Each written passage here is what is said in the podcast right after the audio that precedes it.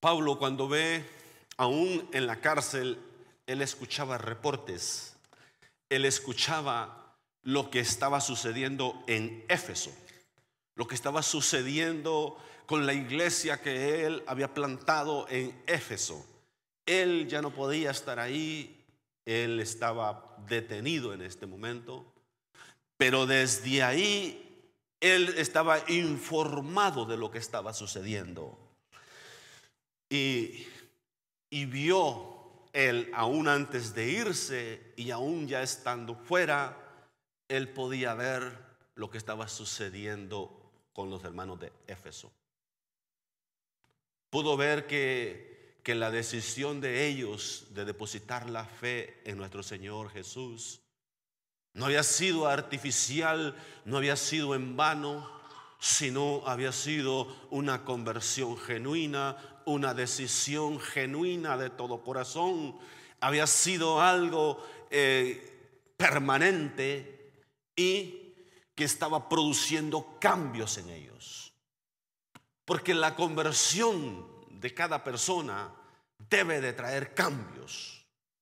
No puede quedarse donde estaba, no puede quedarse en la misma condición. Déjame decirle hasta hasta en nuestro rostro el Señor dibuja una sonrisa. Si antes éramos de los que no sonreíamos, Dios te pone una sonrisa. Amén. Y si no te la ha puesto, dile que te la ponga porque e, e, eso es necesario. El Hijo de Dios no puede andar amargado. El Hijo de Dios no puede andar ahí de malas pulgas, siempre peleando con todo mundo. El Hijo de Dios, hasta en su trato con los demás, debe de reflejar que verdaderamente Cristo vive en su vida. Entonces Pablo dice, cuando veo, dice, cuando veo por, por esta causa, dice yo, habiendo oído de vuestra fe en el Señor Jesús, Primero escuchó de la fe, la manera que ellos se estaban manteniendo, la manera que ellos estaban perseverando en la fe, la manera que Dios los estaba transformando y estaba forjando en ellos hombres y mujeres de Dios. Porque para eso Dios nos salva. Para eso Dios nos salva, para que vengamos a ser hombres y mujeres de Dios, que sirvamos a Dios todos los días de nuestra vida. Aleluya, nadie me escucha, ¿verdad? Pero bueno, despierte. Para eso nos alcanza el Señor, para que podamos depositar nuestra fe en Él completamente y que nuestra fe no nos deje ahí estancados, sino que empecemos a hacer cambios. Y dice su palabra que él, veía la fe, veía aquella fe viva, veía aquella fe transformadora, veía aquella fe en ellos que estaba haciendo cambios. Y entonces menciona una segunda, un segundo detalle y dice, y de vuestro amor para con todos los santos. Observe lo que produce una fe genuina en Dios. Una fe genuina en Dios produce amor para con todos los santos, para todos aquellos que también comparten nuestra fe, todos aquellos que se identifican con nosotros y están con nosotros en esos momentos difíciles y en los momentos de gozo y alegría también. Pablo dice, veo esa fe en ustedes, pero veo también el amor que tienen hacia los santos. Y déjeme decirle, cuando usted encuentra personas que le creen a Dios con todo su corazón, que depositan toda su fe en Él, toda su confianza en Él, y que usted ve cambios en ellos, y que luego muestran amor, amor para la iglesia, amor para servir, amor para los santos. Déjeme decirle, por esa gente hay que orar. Por esa gente hay que orar, por esa gente hay que bendecir. Eh, eh, me, hacía, me hacía ver todo eso el Señor este, al, estudiar esta palabra y digo, wow, qué interesante, qué necesario es el poder dedicar tiempo cada día para darle gracias a Dios por esos líderes que están sirviendo en los grupos familiares, que no han tirado la toalla, que siguen adelante trabajando y esforzándose ahí, aunque a veces no ven resultados y a veces dicen, ya no puedo, ya no quiero, pero de todos modos siguen adelante esos líderes y anfitriones y personas que están trabajando y luchando y de repente empiezan a ver resultados porque Dios, Dios no se queda con nada.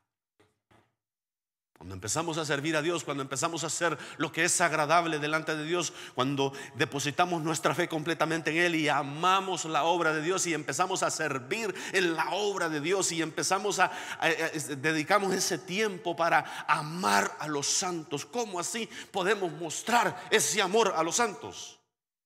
¿Cómo así? Sirviéndoles. Sirviéndoles.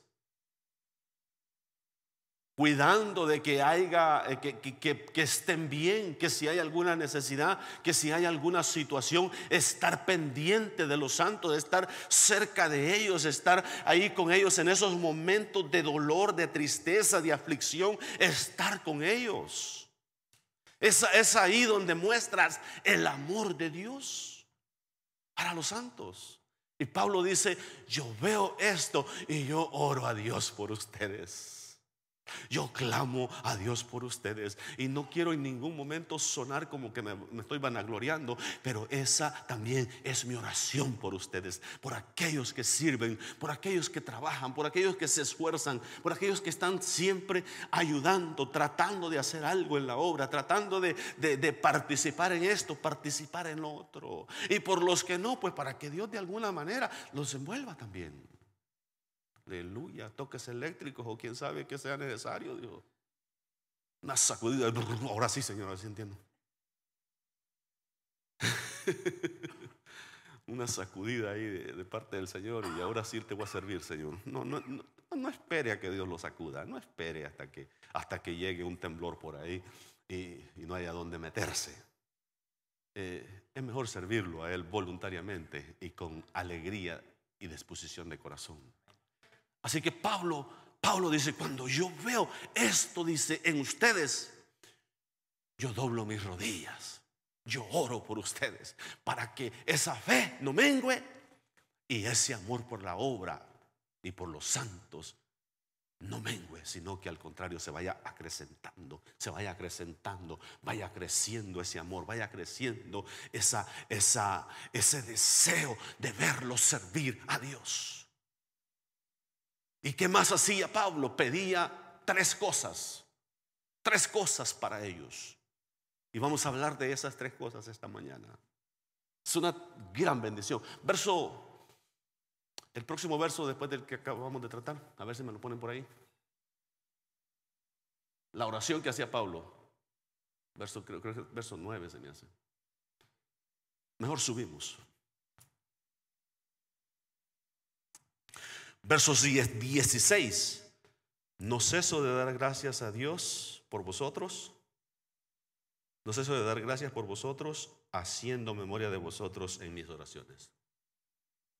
Pablo, aún preso, aún en las condiciones en las que estaba, ahí él daba gracias a Dios. Y decía, Pablo, ¿sabe que el hijo, el hijo de Pablo, uno, uno de los hijos de Pablo, Timoteo, pastoreó la iglesia de Éfeso por muchos años. Ese hombre, ese hombre fue el que tomó el lugar de Pablo. Ya cuando Pablo fue ejecutado, se cree que Timoteo era el que hacía la labor de apóstol, visitando las obras y pastoreando Éfeso. Entonces, Pablo estaba preso y dice, y ahí no ceso de dar gracias a Dios. Usted sabe lo que pasaría en una iglesia si nadie quiere servir a Dios? Si nadie quiere participar? Si nadie quiere ser parte de la obra? Servir este, en el área de los niños, servir esa área, ¿verdad? Complicadita de la cuna. que, que, le tienen miedo, muchas personas le tienen miedo a eso. No debería, no deberíamos, pero bueno, yo entiendo que ahí hay pequeños traviesos tremendos y todo eso. Pero esa es la bendición de Dios. Es la bendición de Dios. Los hijos son una bendición de Dios. Y, depende de usted uh, cómo los cría, cómo los, los enseña. Y van a ser una gran bendición o van a ser un problemita para usted, para la sociedad y a lo mejor hasta para el gobierno, porque algunos van a parar a las cárceles, pero bueno, Dios guarde a su descendencia y a mi descendencia. Amén. Entréguele toda su descendencia al Dios Todopoderoso. Entonces, Pablo desde la cárcel decía, yo no ceso, yo siempre estoy dando gracias a Dios, no ceso de dar gracias a Dios, dice, en mis oraciones, dice, haciendo memoria de vosotros. Allí estaba Pablo clamando, allí estaba diciéndole gracias Dios por tal familia que están sirviendo de esta forma. Gracias Dios, gracias por la familia Jiménez, dijo alguien por ahí, Jiménez, Jiménez ¿verdad? Pero, que están sirviendo en tal y tal área y son de bendición a Filadelfia. ¿Verdad que sí? La iglesia, la, familia Jiménez son de bendición a esta iglesia. Algunos le hacen la broma al hermano, ¿verdad? Que ya tiene tanto tiempo también al frente. Más tiempo que yo de pastor, el hermano como director de alabanza. Pero es una bendición. Es una bendición tenerlo ahí. Ha sido ese apoyo, ha sido ese brazo derecho que Dios nos ha dado para, para servir juntos en este lugar, para ver, este, a veces llorar juntos, a veces quejarnos el uno con el otro, pero también darle gracias a Dios por las victorias que el Dios Todopoderoso nos ha dado. Pablo reconocía a los que estaban trabajando en Éfeso. Pablo, reconocía la labor que ellos hacían. Pablo reconocía el amor que tenían hacia la obra, hacia los santos. O sea que no hay manera de decir, yo conozco a Dios. Yo tengo la fe en el Señor y que no, y, y que no pueda amar a los hermanos. Que no pueda amar la obra de Dios. Que no pueda amar a la amada del Señor Jesús. Piense, piense lo que causaría que usted le diga al, a un hermano por aquí, podemos escoger, hermano Raúl, mire la hermana se fue como que ya sabía lo que vamos a hablar. Que le diga hermano, hermano Raúl, usted me cae muy bien. Y yo a usted lo aprecio y lo amamos y todo. Ay, pero a su esposa, hermano no me baja ni con... ¿Se imagina qué, qué halago sería ese?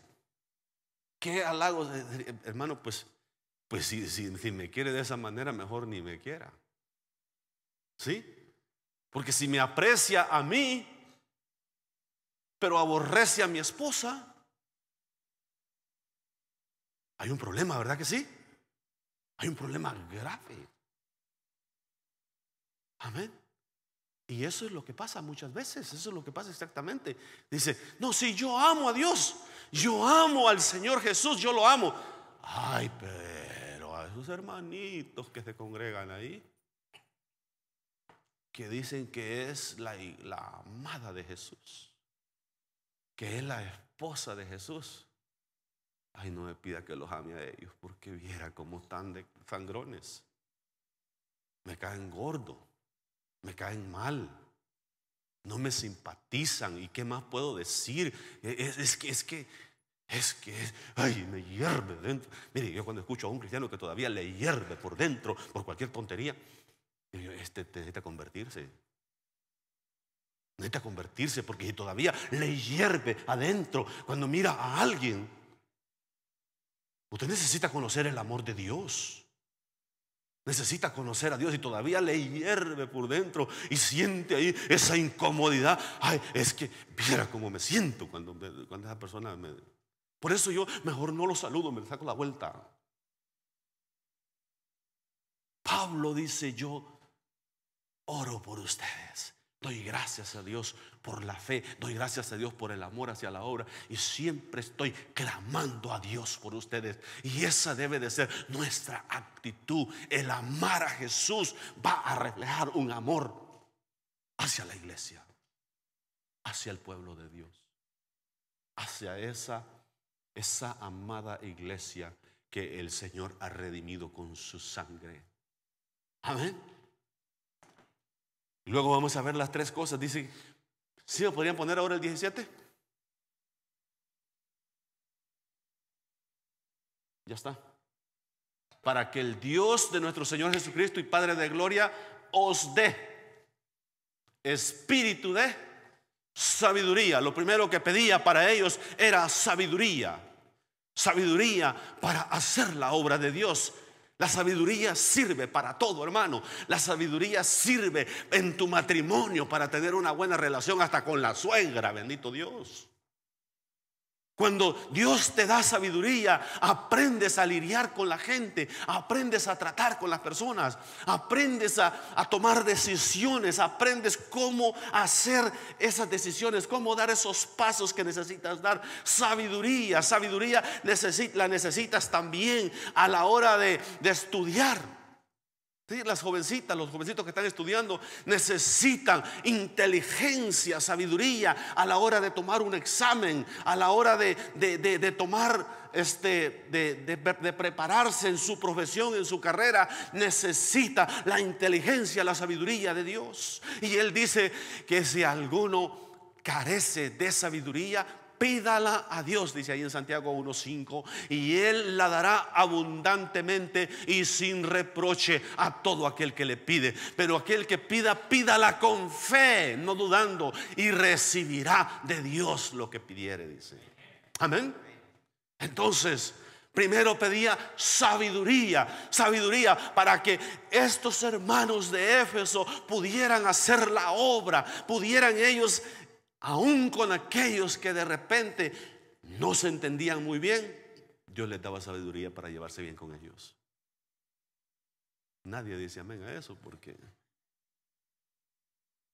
Pero sí, la sabiduría la necesita, yo la necesito cada día para tomar decisiones. Cada día a la hora de, de preparar un mensaje, a la hora de, de, preparar una enseñanza, necesito la, revelación. También viene ahí lo, lo siguiente. Pedía sabiduría y pedía revelación. Revelación. ¿Qué significa revelación, hermano? Wow. Mire, se lo voy a, a descifrar así, rapidito. Para mí significa, hermano, estoy estudiando, me pasé tal vez ya muchas horas o días leyendo, estudiando. Y a veces parece que no pasa nada y no llega nada. Pero hay un momento de un clic en que llega revelación. En el momento que llega revelación, hermano, ahí ya, ya estuvo. Es un texto, es una palabra, es un, algo que, que de repente empieza el Señor a fluir y a darle a uno bendición, palabra y todo. Es algo precioso cuando llega la revelación del Espíritu Santo, cuando el Señor me hace ver estas tres partes, lo que Pablo hacía, lo que Pablo hacía, reconocía la fe, reconocía el amor de ellos y oraba por ellos y luego pide por ellos estas tres cosas.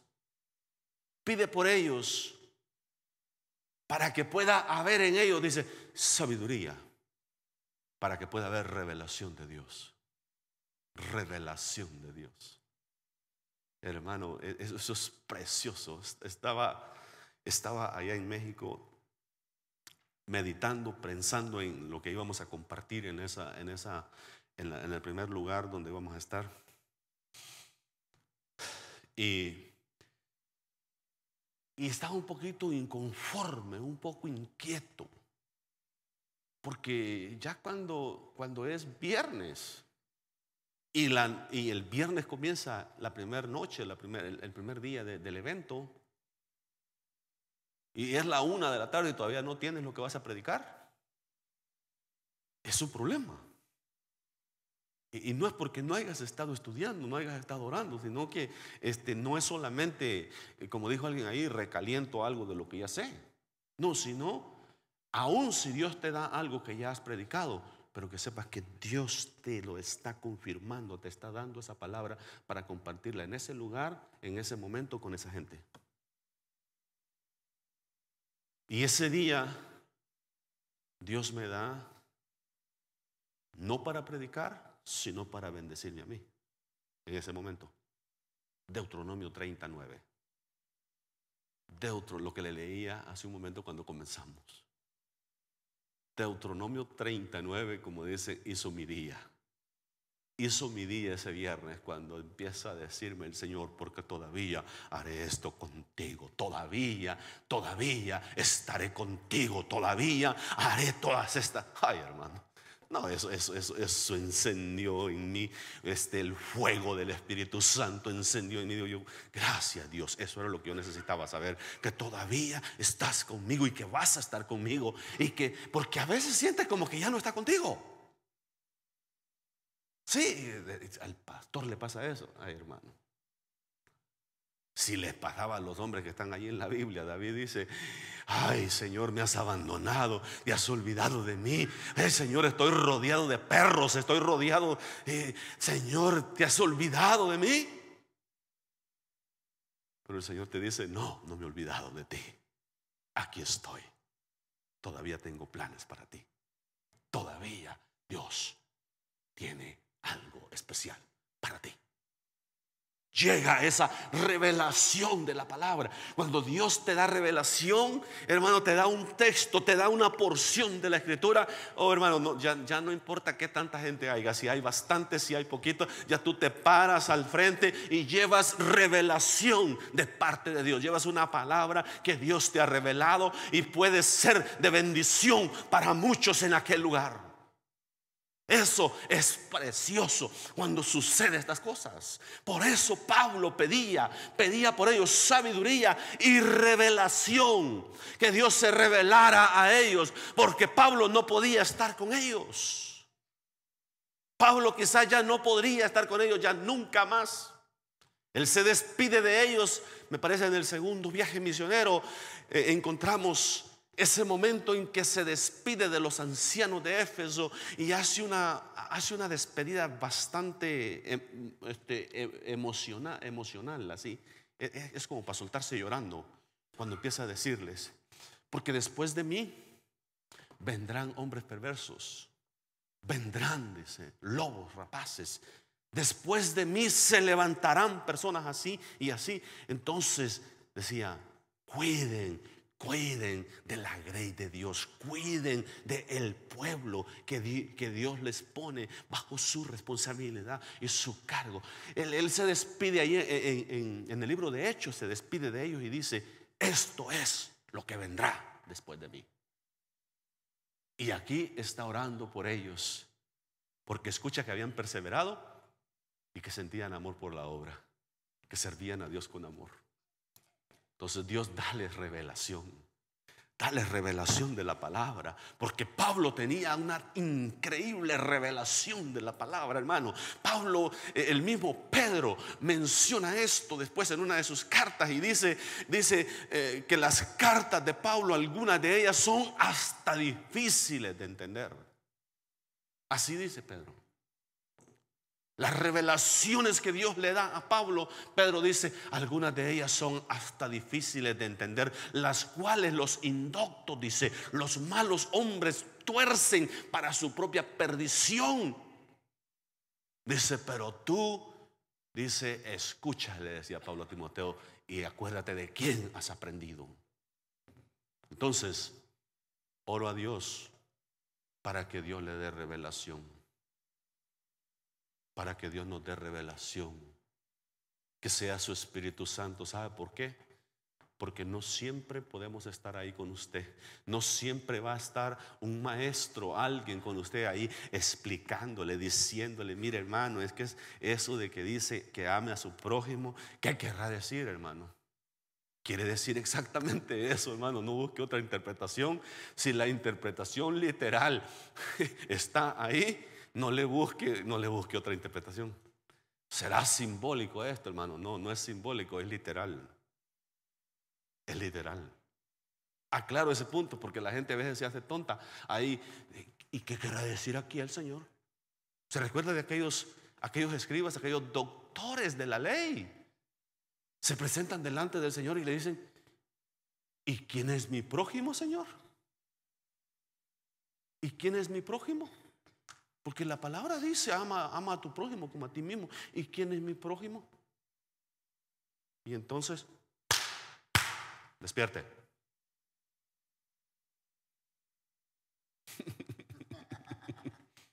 Aleluya. No dije a quién, ¿verdad? Pero despierte.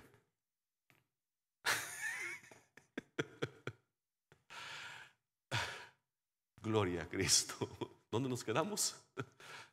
A veces se me va también el avión, dijo, pero bueno, está bien, vamos a seguir. Espíritu de revelación, de sabiduría, de revelación. Que Dios se revele a su vida. Que Dios le revele a usted, hermano, que necesita amarlo más a Él. Que Él no dijo, no es una sugerencia, cuando dice, amarás al Señor tu Dios con todo tu corazón, con toda tu mente, con todas tus fuerzas, con todo tu ser. No es una sugerencia, es un mandamiento. Y es el mayor de todos. Y el segundo dice, es semejante a este. Amarás a tu prójimo como a ti mismo. Ay, ay, ay. O sea que no podemos hacer el primero y decir que, que podemos aborrecer a nuestro prójimo tiene una continuidad.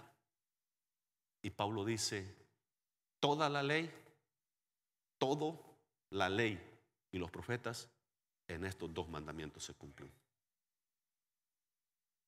Wow. Eso, eso es profundo, eso es grande. Espíritu de revelación. Cuando tú le estás pidiendo una señal, Jovencito, ¿le estás pidiendo alguna señal al Señor? Marvin, ¿le estás pidiendo alguna señal al Señor? Señor, dame la señal que sí ella va a ser. Ah, seamos, seamos realistas. Así somos los cristianos. Ay, Señor, dame la señal que estoy pidiendo y y dijo aquel y puso la Biblia exactamente donde siempre ella se sentaba. Y dice, si ella la toma, Señor, esa es la señal que estoy pidiendo. Pues claro, tenía que moverla. y luego va, va, el ingrato como le llegaron a aquella, a aquella persona que yo conozco y le dice, Dios me dijo que usted va a ser mi esposa. Dios le dijo, pero a mí no me ha dicho nada todavía. Salió viva también, ¿no? Porque se imagina, pues que se haga la voluntad de Dios. No, nada que ver. Le digo, si es de Dios que se lo reveló, usted me lo puede revelar a mí también. ¿Sí? Así es nuestro Dios. Entonces, entonces jovencito, jovencita, tranquila. No se me desesperen. Todo su tiempo, Raulín, ¿verdad que sí, Raulín? ¿Sí? Que se clavan. eh, en esa edad uno se clava y piensa que si le dice que no se va a morir. Dale revelación, Señor, para que sepan que no se van a morir. Se supera, se supera esa situación, ¿sí?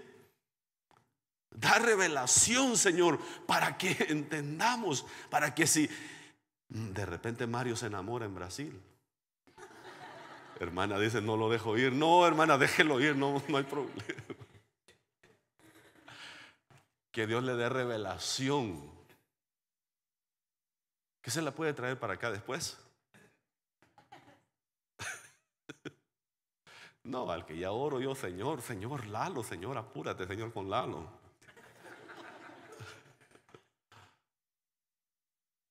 Antes poníamos muchos requisitos, ahora, ay Señor, apúrate, ya, ya, ya no tantos requisitos, Señor, que sea la que tú tienes para... es una bendición que Todo en su tiempo y Dios, Dios lo va a bendecir con una buena esposa al muchacho. Dios lo va a bendecir con una buena esposa, ya que está esperando por ahí, anda, ahorita está predicando allá en Gantar. Así que, ¿qué más pedía Pablo para los de Éfeso?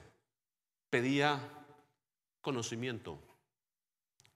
Dales, oh Dios, dales, ah, ah, el anterior todavía. Dales sabiduría, dales revelación, dales conocimiento. ¿Para qué sirve el conocimiento? Sirve para todo, hermano.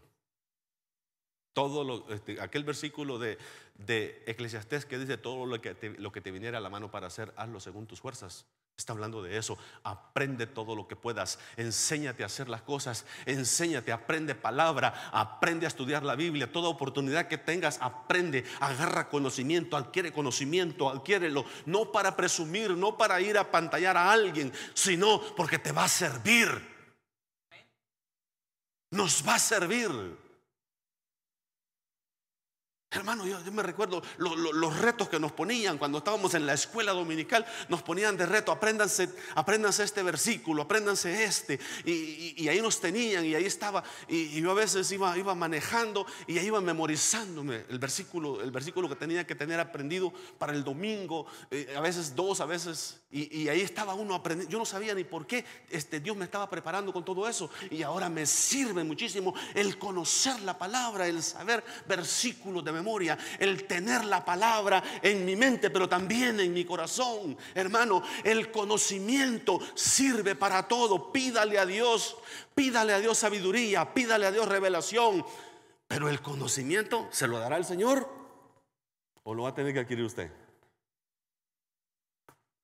Yo diría las dos cosas, las dos cosas, pero más usted tiene que adquirirlo.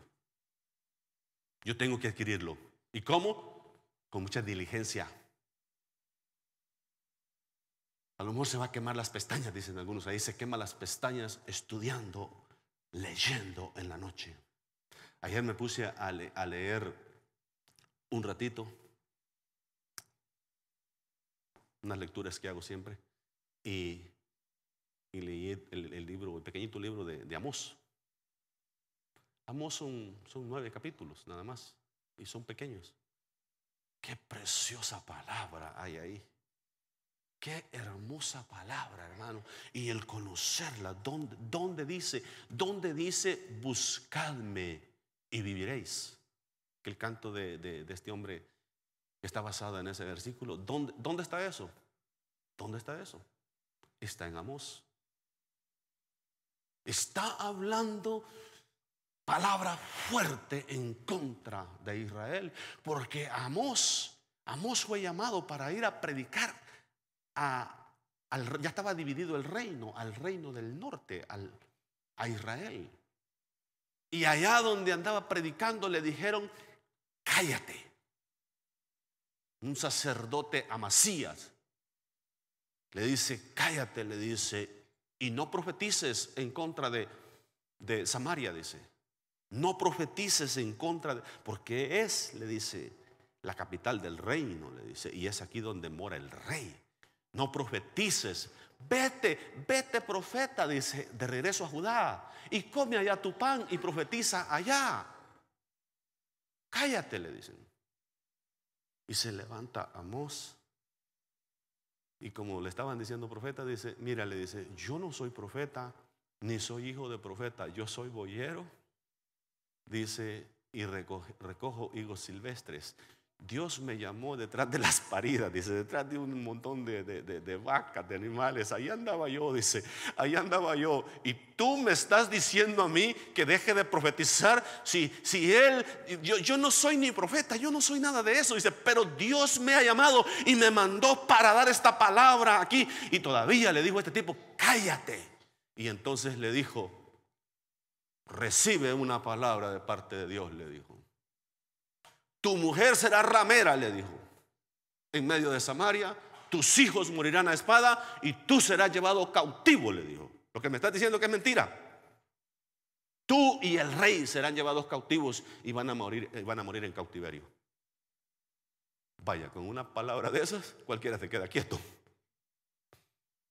Usted lee y se da cuenta que pasó exactamente así. Aquel rey fue llevado cautivo. La mujer de este cumplió tremenda palabra. Y los hijos murieron a espada. ¿Qué necesidad había de eso? Él entendía, el trabajo que a mí me han dado es este y tú no me vas a decir a mí que no lo haga porque Dios es el que me ha puesto a hacer esto. Conocimiento, conocía a Dios. Yo le pido a Dios que cada uno de nosotros conozcamos al Señor. Lo conozcamos de una manera, hermano, que, que cuando Él nos hable, digamos, es el Señor. Es el Señor el que nos está hablando. Es el Señor el que está diciéndome esto, como la hermana me estaba contando hoy en la mañana ahí de, de algo que les pasó ayer. Ayer fue en el trabajo, ¿verdad? En medio de los truenos, dice que escucharon sonidos de trompetas. Tres sonidos de trompeta.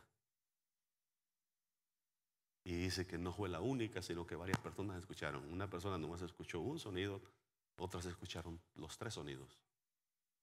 Y ella salió para afuera y dice, Señor, ya viene, ya viene, está esperando, levántame de una vez, vámonos.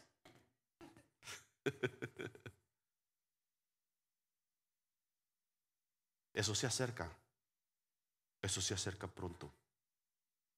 Ahora que estuve en México, Dios me, me manifestó algunas cosas ahí. Ah, acerca de los últimos días, acerca de ese cumplimiento. En una de ellas escuchaba el sonido de las trompetas, pero también miraba plagas sobre la tierra. Las plagas esas que se comen todo. ¿Cómo se llaman estas? Que dice la Biblia que todas salen por cuadrillas y se comen todo y como que tuvieran como un ejército, la langosta miraba que en el aire aparecía nada más unas cuantas y cuando caían a tierra eran millones y se esparcían por toda la faz de la tierra.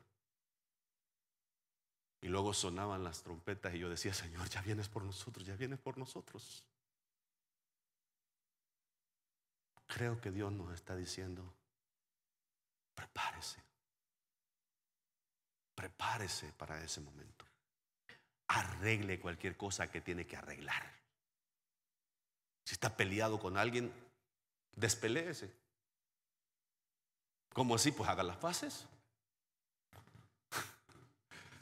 Lo dije de una forma que a lo mejor no me iba a entender. Entonces, haga las paces. ¿Sí? Haga como hizo Abraham Lincoln cuando le dijeron, pero ¿cómo? Dice tú, este, ¿cómo vas a acabar con tus enemigos? Dice, si en vez de eh, acabar con ellos de una forma como todos lo hacen, dice, tú los, pones en, en tu administración. Bueno, dice, y haciéndolos mis amigos, ¿no estoy acabando con mis enemigos? Es una buena manera de ver las cosas. Si los estoy haciendo amigos y les estoy delegando esta responsabilidad, los estoy haciendo entonces mis amigos sin hacer las cosas como las hacen todos los demás. Preparémonos, preparémonos.